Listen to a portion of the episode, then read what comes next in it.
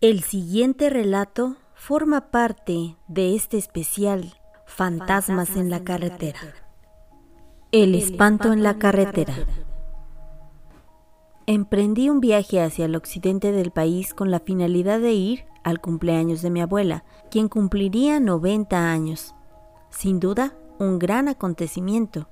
Como tenía poco dinero, decidí irme en autobús, con la finalidad de aprovechar la carretera y en búsqueda de que hubiera menos autos en las autopistas. Es muy frecuente que los autobuses viajen de noche, así que la idea me pareció buena. Podría dormir durante el viaje, por lo que sentiría un trayecto más corto en comparación a lo que marcan los kilómetros en el mapa. La fiesta fue todo un éxito.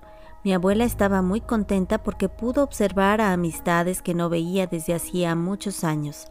También compartió con toda la familia, sus nietos, sobrinos, hijos, hermanos, primos. Hasta ahí todo fue muy bien. Al día siguiente, me dirigí hacia la terminal de pasajeros y empezaron los indicativos de que algo extraño podría ocurrir. El cielo se tornó gris y cayó una lluvia torrencial que impidió que el autobús saliera a la hora estipulada. Yo ya estaba fastidiado por la espera y empecé a leer un periódico regional en la sección de sucesos. En él se reportaba la desaparición de 20 personas, en una de las vías que yo tomaría de regreso a casa. Había muy poca claridad en la noticia y se especulaba con una supuesta banda delictiva.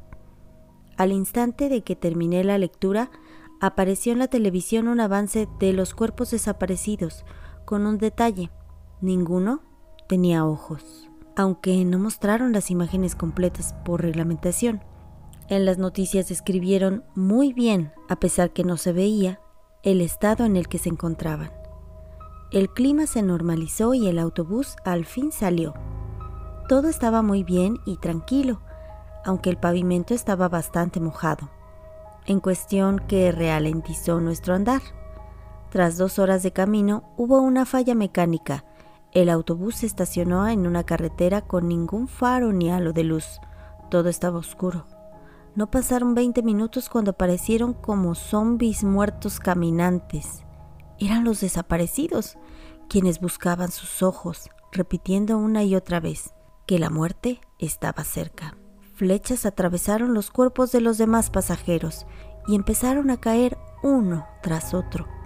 Si hoy escribo esto, es porque lo narro desde los ojos de alguien más.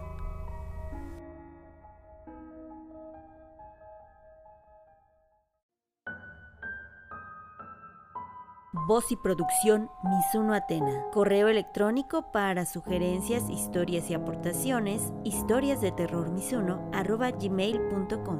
Gracias por escuchar y suscribirte a este canal.